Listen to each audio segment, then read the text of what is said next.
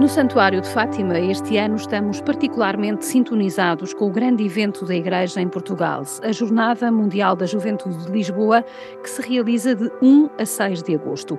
O Papa virá a Fátima e Fátima viverá a festa da juventude com o Papa. A história deste lugar começou justamente com três crianças e Nossa Senhora, e uma mensagem simples: Quereis oferecer-vos a Deus, como quer dizer, estão disponíveis para um compromisso livre, fiel e duradouro e depois estão disponíveis para levar esta boa nova a outros num verdadeiro espírito missionário, com a promessa de que nunca o farão sozinhos, porque ela vai estar sempre acompanhá-los através do seu coração de mãe, um coração imaculado que é refúgio e caminho para Deus. Do nosso compromisso fica o pedido para que rezemos pela conversão dos pecadores pela nossa própria conversão e pela paz, pela paz no mundo, num ato que é de amor ao próximo e amor por nós próprios e juntos conseguirmos fazer a paz e uma humanidade melhor. Este poderia ser assim o corolário de uma história e de uma conversa para uma série de podcasts que iniciamos agora com jovens portugueses, que começa justamente com a jovem Maria Amorim, estudante de Psicologia da Universidade do Minho, em Braga, cuja arquidiocese é natural. Obrigada, Maria. Isto faz algum sentido para uma jovem, para os jovens, isto que eu acabei de dizer? Desde já, obrigada pelo convite, uh, faz todo o sentido, um, porque há pressa no ar, essencialmente, não é? Uh, como aqui um mote das nossas uh, Jornadas Mundiais 2023, um, acho que nós jovens também temos uma ânsia constante no, no amanhã, no futuro, um, na mudança, portanto, acho que somos aquela geração um, diferente da geração dos nossos pais, dos nossos, dos nossos avós, um, cuja vocação ou a carreira se centrava em 20, 25, 30 anos na mesma entidade patronal. Um, as relações eram duradouras de uma vida e hoje em dia nós vemos aqui uma geração que não se prende uh, de forma vital a uh, uma só entidade, uma só crença, e portanto acho que faz todo o sentido a focarmos naquilo que é Fátima, naquilo que é o essencial uh, e de que forma é que podemos, nós jovens, também termos isso como, como rumo. Portanto... E esta pressa, Maria, é pressa de quê? É a pressa do frenesim do agora e já? Ou é a pressa que resulta da vontade uh, de assumir um compromisso e de partir em missão?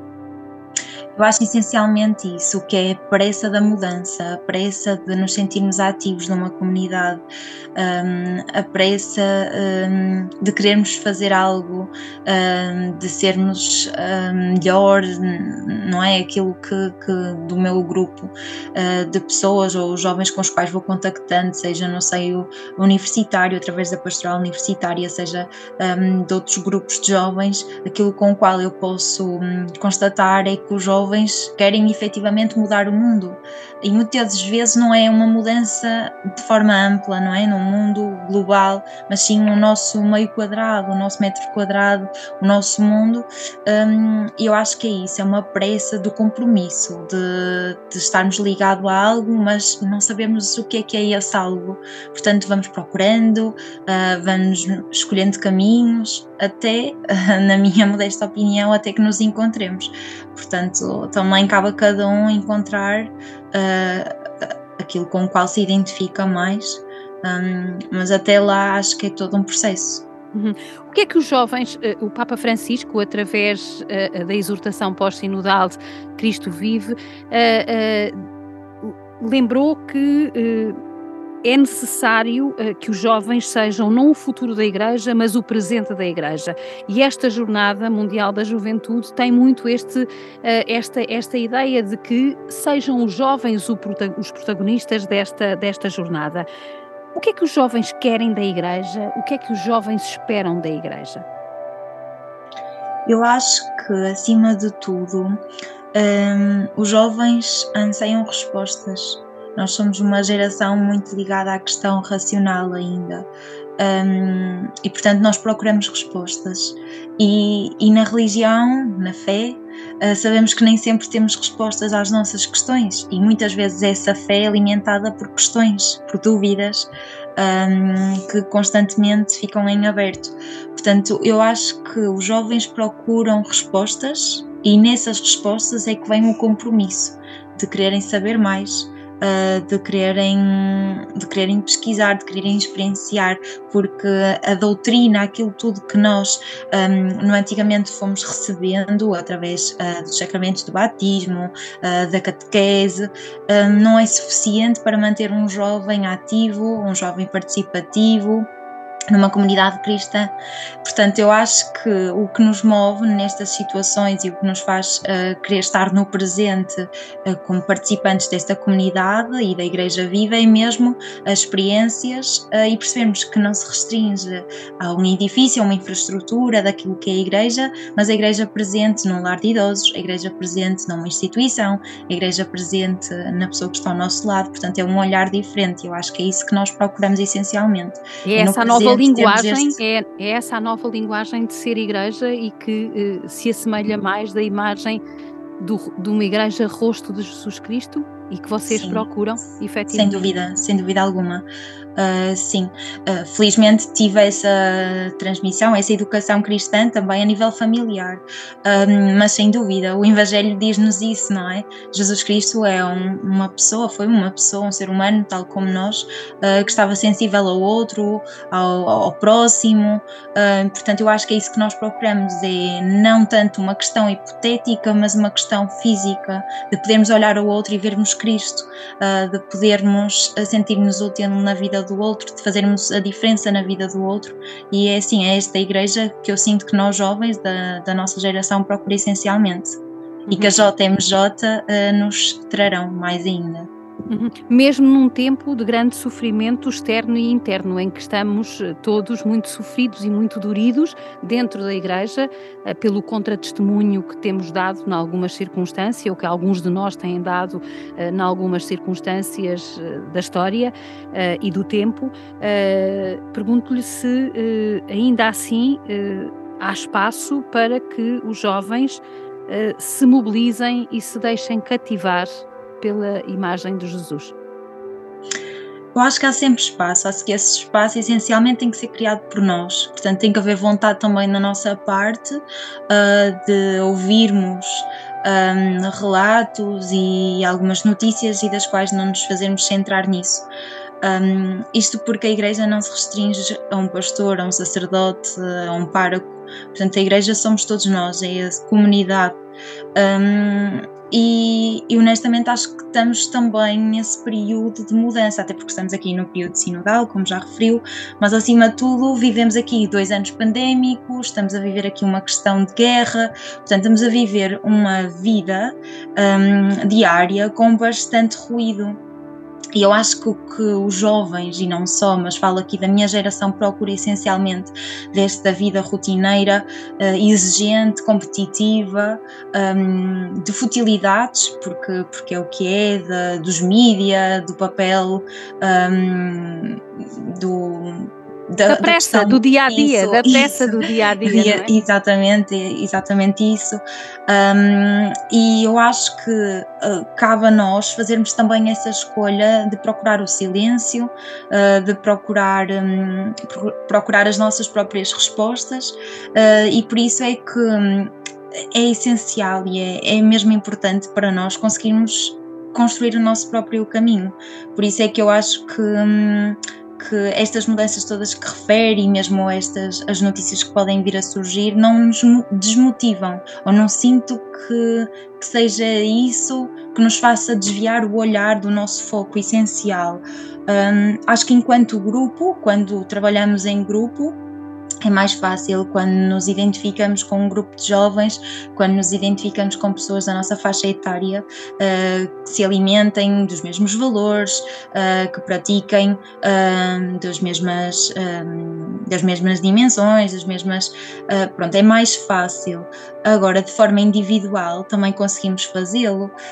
se toda a gente à nossa volta nos disser que não é para aí, torna-se mais difícil, mas nós, enquanto seres resilientes, é possível. Se, se eu acredito que, que é possível, é. Uh, eu, gostaria, eu gostaria de explorar um bocadinho esta dimensão, mas antes de, eh, eh, de, de, de ir ao concreto, e nomeadamente, por exemplo, uh, o que é que Francisco e Jacinta Marto têm para. Um, uh, ensinar ou pelo menos servir de legado uh, aos jovens de hoje e ele só perguntar relativamente às, às preocupações dos jovens, o que é que preocupa hoje um jovem da sua idade. Os jovens que vão participar na JMJ, por exemplo, que preocupações é que têm? Porque é um pouco transversal aquilo que nós vivemos em Portugal, hoje num mundo tão globalizado, é muito uhum. provavelmente aquilo que viverão uh, outros jovens, uh, ainda que nas suas próprias circunstâncias e nos seus próprios contextos, mas que geracionalmente falando, eu diria que serão problemas mais ou menos idênticos. O que é que preocupa um jovem de hoje? Eu acho que a JMJ 2023 será um ponto de viragem um, na, na, religião, na igreja. Um, e, e, acho essencialmente que aquilo que os jovens, uh, quando inscritos ou motivados a participar naquele que será o maior evento uh, para jovens cristãos, um, é o chamamento.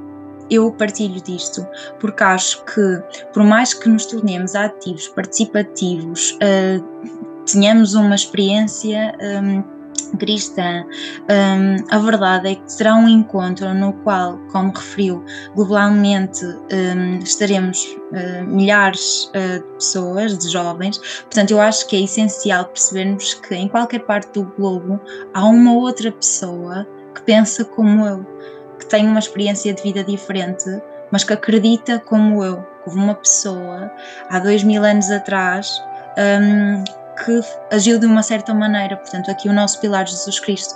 E eu acho que é isso, nós procuramos o chamamento e esta JMJ para nós será o culminar de, uma, um, de um percurso, de um processo que cada um de nós constrói diante das experiências de vida, as pessoas com as quais se vai cruzando, os projetos nos quais faz parte. E, portanto, esse percurso é individual, mas eu acho que o facto de nos inscrevermos e todos juntos caminharmos nesse sentido, com esse foco, fazermos essa peregrinação, é com o intuito de lá, num momento, nessa semana e pós, haja um chamamento, haja uma convicção, haja hum, uma certeza de que o caminho é este, a escolha tem sido feita e tem sido feita de forma correta. Portanto, eu acho que nós procuramos essencialmente isso. Uhum. Esse chamamento que, no fundo, também acabou por ser um pouco aquilo que uh, Nossa Senhora fez aqui em Fátima há 100 anos, junto de três, de três crianças.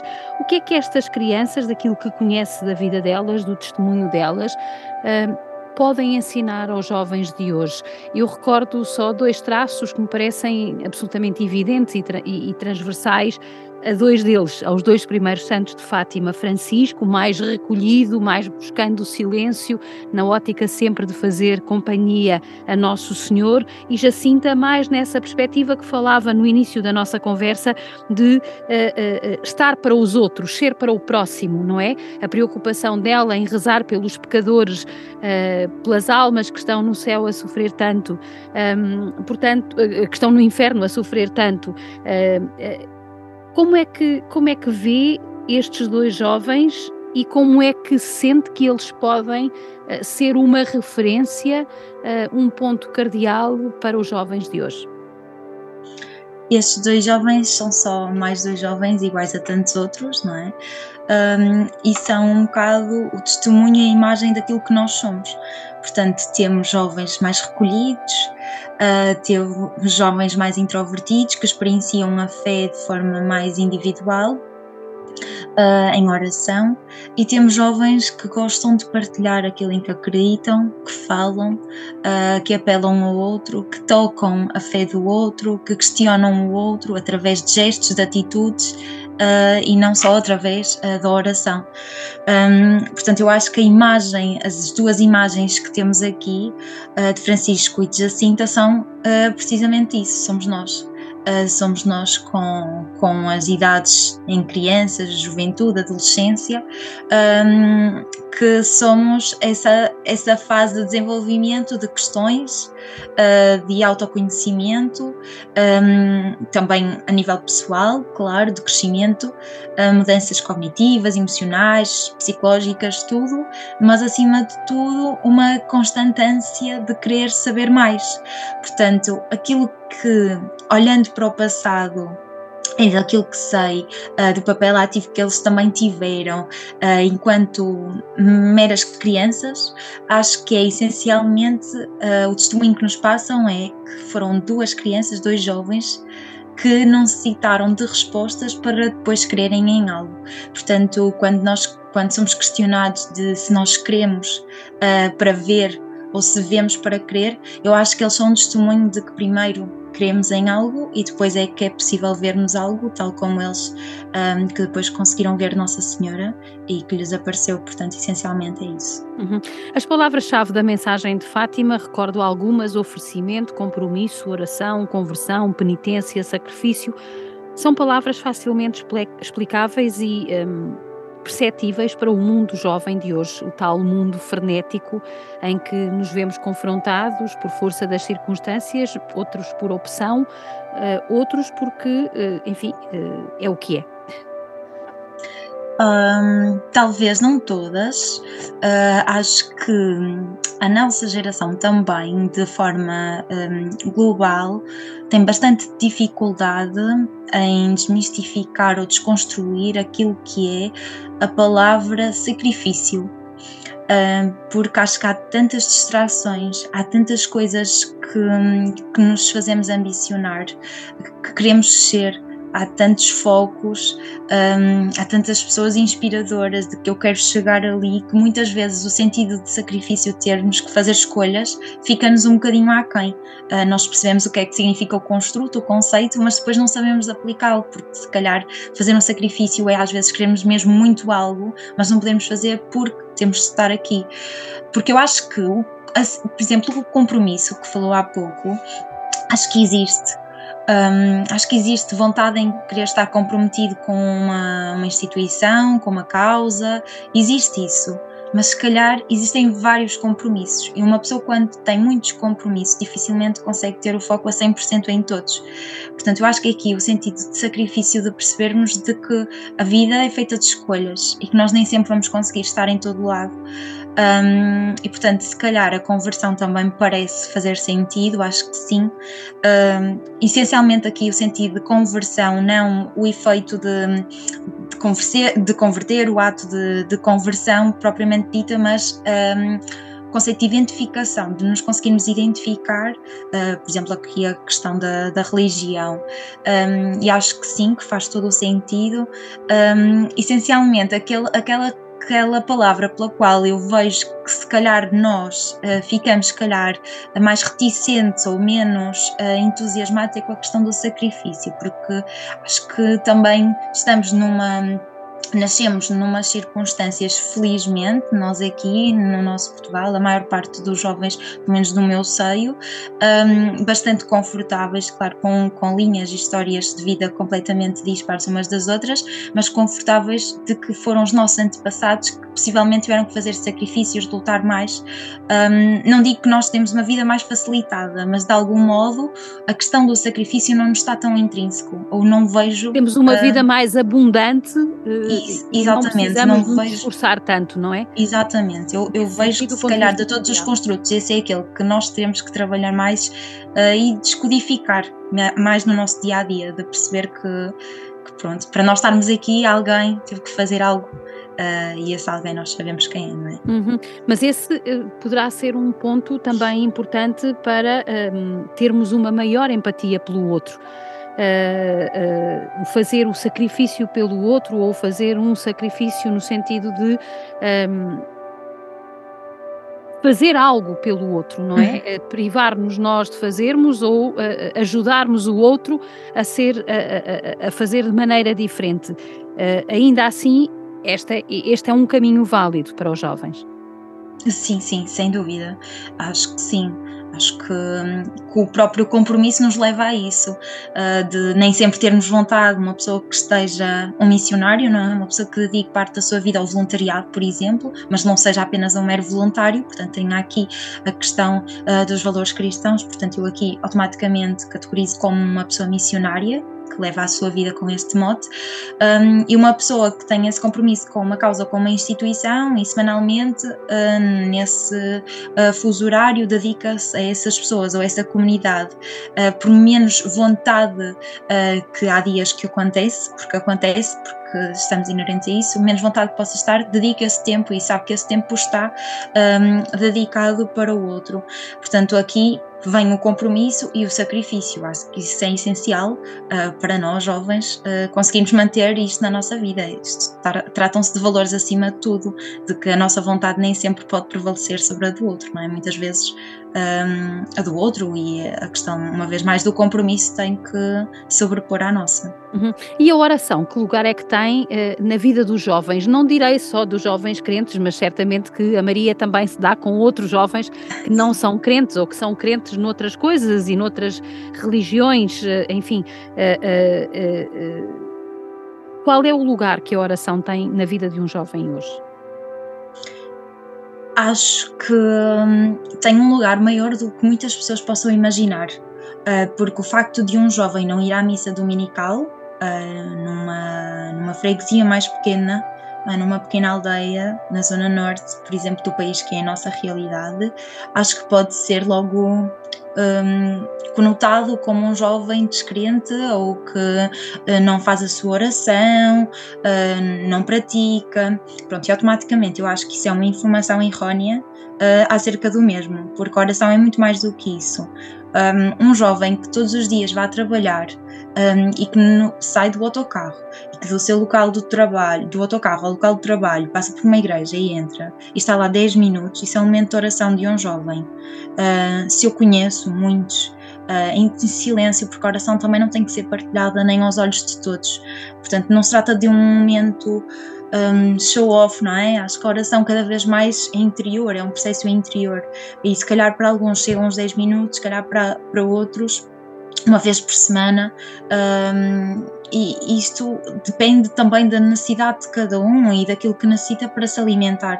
Mas nós, jovens, nós necessitamos, alimentamos e temos esta rotina uh, e temos esta necessidade diária. Eu pessoalmente uh, falo por mim, uh, de pararmos momentos do dia. Quando não seja, muitas vezes, em conversa com outros uh, amigos e colegas e profissionais, eu apercebo-me de o próprio momento de noticiários, não é? Dos mídia, só um momento de pausa, porque nós somos confrontados com notícias uh, diárias terríveis que nos fazem questionar mil e uma coisas, que nos faz desligar, é um momento mesmo de desligarmos de tudo e que faz com que as pessoas se refugiem no próprio, no seu próprio meio, no seu próprio interior e, e pressem e, e rezem um, e peçam e agradeçam. Depois tem outras pessoas também que usam o, o nascer do, do, sol, não é? O acordar uh, como sinal de gratidão, outros que é mais o anoitecer, mas a oração está sempre presente. Não é da forma uh, que se calhar doutrinal, não é? Que se calhar estaríamos esperado, uh, mas ela continua presente nas nossas vidas e no nosso dia a dia. Uhum. Hoje, os jovens terão mais facilidade em aceitar a diferença deu-me na sua resposta anterior, a propósito da oração, uh, comportamentos diferentes, maneiras diferentes de se encontrar com Deus. Nós temos hoje os jovens melhor preparados para aceitar a diferença, não no sentido da tolerância, porque isso até é pouco cristão, não é? Eu acho uhum. que aceitar a diferença é gostar da diferença e amar essa diferença. Temos jovens mais preparados para isso. Sim, sem dúvida alguma. Uh, a nossa sociedade também tem evoluído nesse sentido. Há muitas temáticas uh, que no antigamente e nos últimos anos eram mais tabu ou que não eram tão abordadas e que atualmente um, são bastante faladas. Uh, e uma vez mais, nós temos aqui a imagem de Jesus Cristo Jesus Cristo nunca não é um Cristo condenador, uh, portanto nós também o fazemos por não ser. E, e sim acho que somos bastante um, integramos bastante diferenças no nosso no nosso seio mesmo na questão da religião. Um, e não vejo que isso possa ser um impedimento, porque não há ninguém igual a ninguém, não é?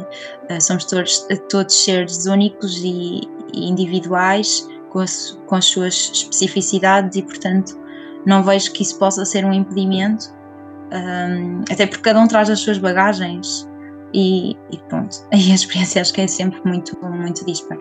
Uhum. Com os jovens protagonistas, com os jovens a protagonizar o presente, digamos assim, uh, podemos ter esperança de que uh, seremos construtores da tal fraternidade universal uh, que o Papa nos convoca na sua magnífica encíclica Fratelli Tutti.